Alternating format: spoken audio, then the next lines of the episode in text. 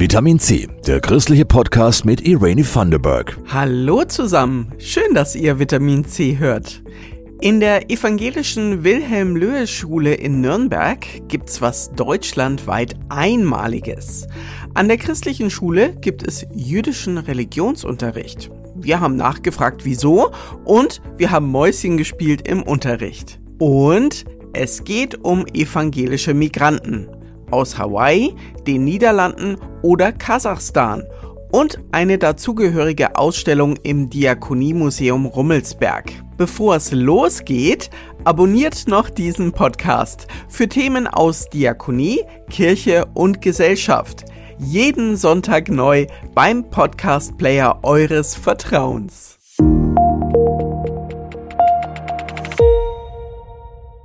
In der evangelischen Wilhelm-Löhe-Schule in Nürnberg, da gibt's was deutschlandweit Einmaliges. An der christlichen Schule gibt es jüdischen Religionsunterricht. Und der macht nicht nur den jüdischen Kindern Spaß, wie Jasmin Kluge bei einem Besuch im Unterricht festgestellt hat. German Janatlijew kommt mit seinem Rollkoffer in eines der Grundschulklassenzimmer an der Wilhelm-Löhe-Schule und da warten heute richtig viele Kinder. Heute, da ich euch vertreten darf, dann sprechen wir heute über ein Fest im Judentum. Die Geschichte ist auch im Christentum bekannt. Die Geschichte von der Königin Esther, von einem König Achashverosh und von einem bösen Haman. Purim ist der jüdische Fasching. Anstatt wie sonst sechs jüdische Kinder zu unterrichten, sitzen wegen erkrankten Lehrern beim jüdischen Religionslehrer heute ganze 31 Kinder im Unterricht. Neulich gab's Fasching, richtig? Ja! Was macht man da? Erzählt mir. Verkleiden. Verkleiden. Hast du dich verkleidet? Ja. Okay. Krapfen essen. Was gibt es im Krapfen denn? Marmelade. Und Senf? Und die mag ich nicht. Die mag ich nicht. Ja, es ist lebhaft. Gleichzeitig sind die Kinder im Unterricht von German Janatlie voll mit dabei. Und auch der Lehrer ist voll dabei, läuft durchs Klassenzimmer, geht immer wieder auf einzelne Kinder zu, erzählt gestenreich. Wenn man keinen Spaß hat beim Unterrichten, hat man in der Schule einfach nichts zu suchen. Religion darf nicht langweilig sein, weil die Kinder müssen die Personagen der Bibel fühlen. Die sollen auch diese Geschichten miterleben. Anders merken sie nicht, anders schlafen sie ein und das darf nicht sein. Abwechselnd lesen die Kinder die Geschichte über Purim vor. Purim erinnert an die Rettung des jüdischen Volkes in der persischen Diaspora vor zweieinhalbtausend Jahren. Wenn man all diese Gedenktage zusammenfasst, dann kann man so sagen, man hat uns verfolgt, man wollte uns umbringen, es hat nicht geklappt, lasst uns feiern. So ungefähr ist auch Fest Purim. Und deswegen feiern wir heute ein Fest mit der Hoffnung, dass unsere Kinder mit Stolz sagen können, ich bin ein Jude. Aaron und Michael zum Beispiel sind Juden, Kinder, die jede Woche von Herrn Janatliev an der Löhe-Schule unterrichtet werden. Mein Papa ist von Russland und meine Mama ist von Ukraine. Ich finde gut, dass wir so einen guten Lehrer haben. Der Lehrer ist auch sehr nett und fröhlich immer. Auch den neunjährigen Zwillingen Viktoria und Katharina gefällt es im jüdischen Religionsunterricht. Manchmal ist er streng, aber nur ganz selten, wenn man Quatsch macht. Also es macht Spaß, weil wir es immer mit Arbeitsblättern machen dürfen. Zum Beispiel Worträtsel und so. David hat mir erklärt, was der Schabbat ist und was Jungs und Mädchen da machen. Das ist immer am Freitag. Da hat sich Gott ausgeruht bei der Erschaffung der Welt. Jeder Junge muss eine Kippa tragen. Das ist eine Kopfbedeckung. Ich habe eine weiße, eine schwarze und da machen die Mädchen zwei Kerzen an und beten noch. Und das entsprechende Gebet zum Anzünden der Kerzen hat mir Victoria wie aus der Pistole geschossen vorgesagt.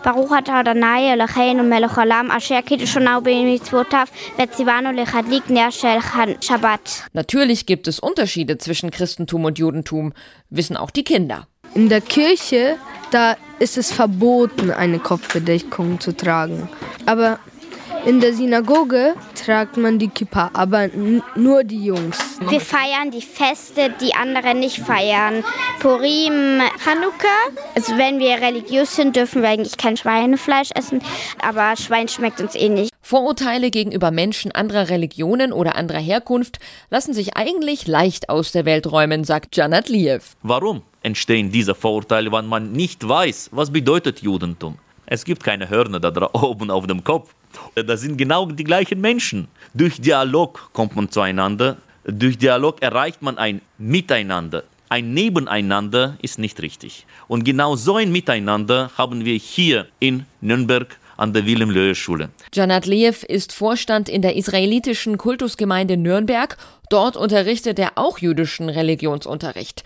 Außerdem lehrt er an einem jüdischen Gymnasium in München und ist für die Oberstufenlehrpläne für den jüdischen Religionsunterricht beim Kultusministerium in Bayern zuständig. Vor 25 Jahren ist er aus dem Kaukasus nach Deutschland gekommen. Ich hatte nie dort diese Judenfeindschaft miterlebt. Hier in Deutschland eigentlich auch nicht weil ich offen über mein Judentum spreche und ich sehe in einem anderen nicht einen Christ, einen Moslem, sondern ich sehe in einem anderen einen Christian oder einen Ali. Und das sind meine Freunde. Wir sprechen über die Welt und Politik und alles andere. Religion ist meine Privatsache, wie die Privatsache von einem Christian und wie die Privatsache von einem Ali ist. Ein leidenschaftlicher Lehrer und ein leidenschaftlicher Fürsprecher für mehr Dialog untereinander. Denn ob Christen oder Juden, die Fundamente der Religionen sind identisch. Das ist die Liebe zueinander, das ist die Barmherzigkeit, das ist die Hilfsbereitschaft, das ist die Freundschaft, das sind die guten Taten und das ist die Hoffnung auf eine friedliche, auf eine glückliche Zukunft. Und das sind auch Themen, die für diese Kinder in der heutigen Zeit sehr wichtig sind kommt total viel positive Energie rüber, finde ich. Warum es den jüdischen Religionsunterricht an der evangelischen Wilhelm-Löhe-Schule gibt, wollte Jasmin Kluge von Schulleiter Marc Meinhardt wissen. Wir sind eine religiöse Schule, eine kirchliche, eine christliche Schule. Wir wollen in den Dialog mit den Religionen vor Ort treten und deswegen ist es sinnvoll, dass wir jüdischen Unterricht haben. Natürlich, ich würde mir wünschen, wir könnten auch einen muslimischen, einen islamischen Religionsunterricht anbieten, aber so weit sind wir leider noch nicht. Nach dem Zweiten Weltkrieg, als die Schule wieder eröffnet wurde, damals übrigens noch als Mädchenschule, wurde das Fach jüdische Religion aufgenommen, erzählt Schulleiter Marc Meinhardt. Die Gründerväter und die Gründermütter haben ihre Verantwortung und die Lehren aus dem Dritten Reich erkannt und haben gesagt, wir wollen eine Schule bieten, die auch unseren jüdischen Mitbürgern eine Heimat bietet.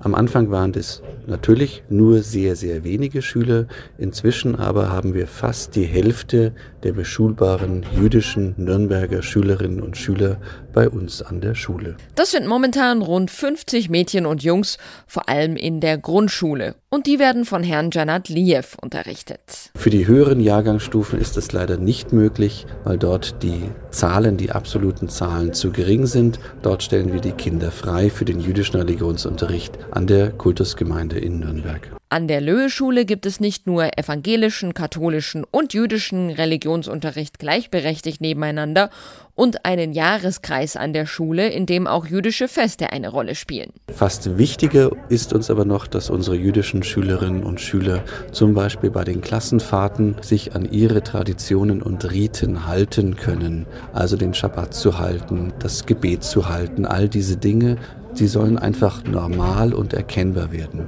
Dass unsere jüdischen Schüler auch eine Kippa tragen, dass sie von außen als Juden erkennbar sind, ist uns sehr, sehr wichtig. Auch die Angebote in der Mensa sind entsprechend angelegt, dass man auch koscher essen kann. Rosanna Rübin ist Mutter der Zweitklässlerin Mira, die den jüdischen Religionsunterricht besucht.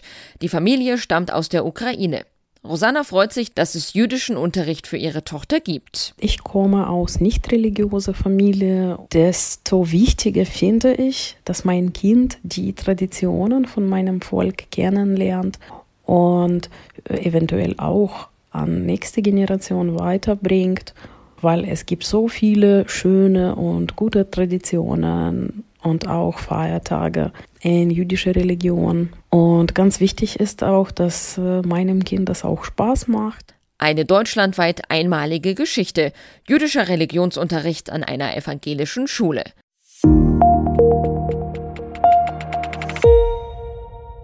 Jetzt tauchen wir ein in die Geschichte, und zwar in die evangelische Geschichte. Zehn Museen aus sechs europäischen Ländern haben sich zusammengetan, um zu zeigen, wer ist eigentlich warum und wohin ausgewandert.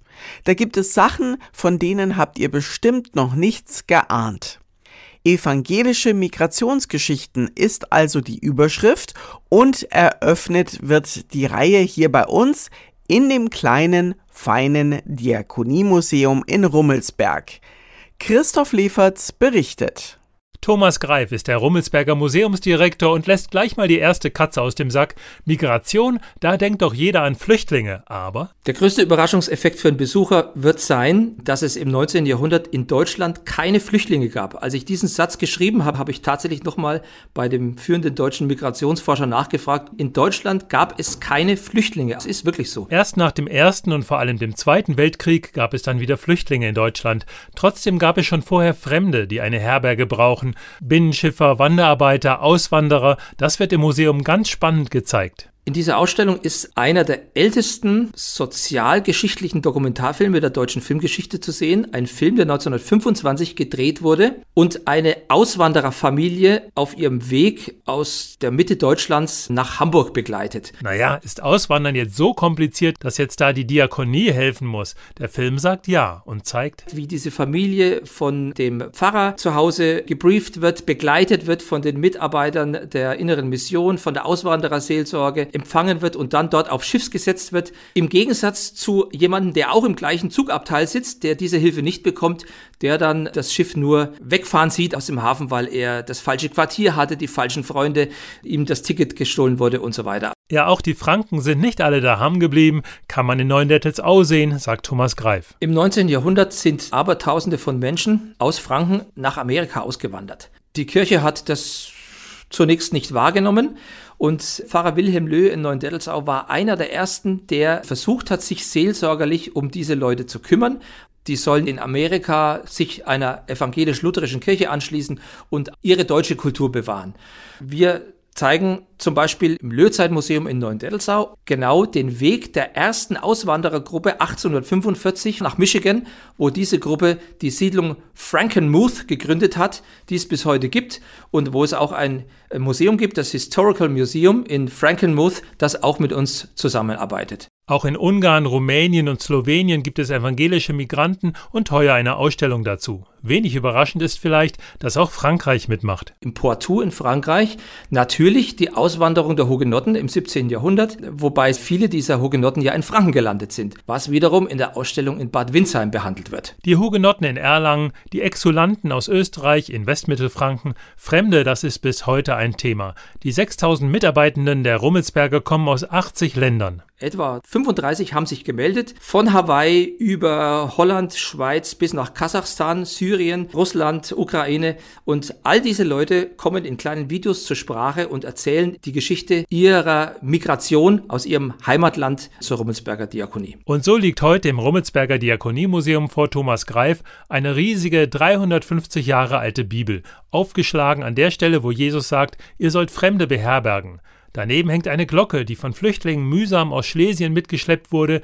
Die Ausstellung soll die Erinnerung wachhalten und die eigene Weltsicht öffnen. Letztes Beispiel Siebenbürgen. Also ich habe da nur an Vertriebene gedacht und Heimatverbände. Kaum jemand weiß, dass Siebenbürgen im 17. bis ins 18. Jahrhundert hinein eine Gegend war, in der relativ große Religionsfreiheit geherrscht hat, weil dieses Land zum Osmanischen Reich gehört hat und das Osmanische Reich nicht auf die Religion geachtet hat, solange die Steuern pünktlich bezahlt wurden. Und deswegen sind aus anderen Gegenden Europas verfolgte Protestanten nach Siebenbürgen ausgewandert, um dort ihren Glauben leben zu können. Die Ausstellung im Diakoniemuseum in Rummelsberg Fremde beherbergen Geschichte eines diakonischen Auftrags wird eröffnet am 16. März. Geöffnet ist dann am Dienstag, Donnerstag und jeden ersten Sonntag im Monat von 14 bis 17 Uhr. Infos findet ihr übrigens auch unter diakoniemuseum.de. Das Museum Kirche in Franken im Fränkischen Freilandmuseum eröffnet am 18. März und hier heißt die Ausstellung Evangelische Migrationsgeschichten Zuwanderer in Franken im 17. Jahrhundert.